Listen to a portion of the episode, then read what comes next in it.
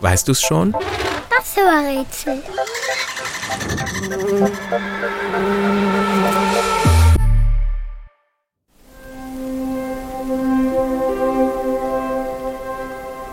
Das Tier, das wir suchen, gibt es schon seit mehr als 480 Millionen Jahren.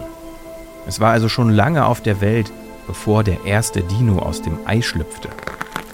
Und es hat sogar den letzten Dinosaurier überlebt.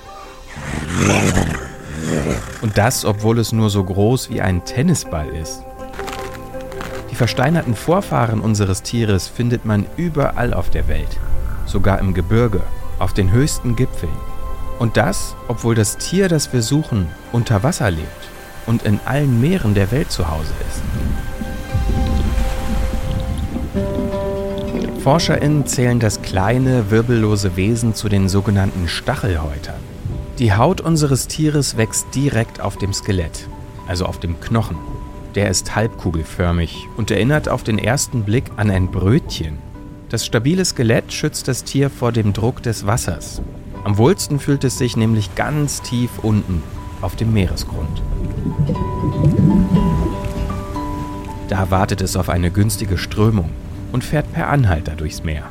So spart es seine Kräfte. Auf der Haut unseres Unterwasserbrötchentieres wachsen zahllose Stacheln. Die sehen zwar schön bunt aus und verwandeln das Tier in eine Unterwasser-Weihnachtsbaumkugel, Sie sind aber gefährlich. Die Stacheln halten Feinde ab. Wer will schon gerne in knochenharte, nadelspitze Stacheln beißen? Einige Arten des Tieres, das wir suchen, geben über ihre Stacheln zusätzlich Gift ab. Und das brennt wie Feuer, sogar unter Wasser. Und, weißt du es schon? Welches Tier suchen wir? Ich sag es dir. Es ist der Seeigel.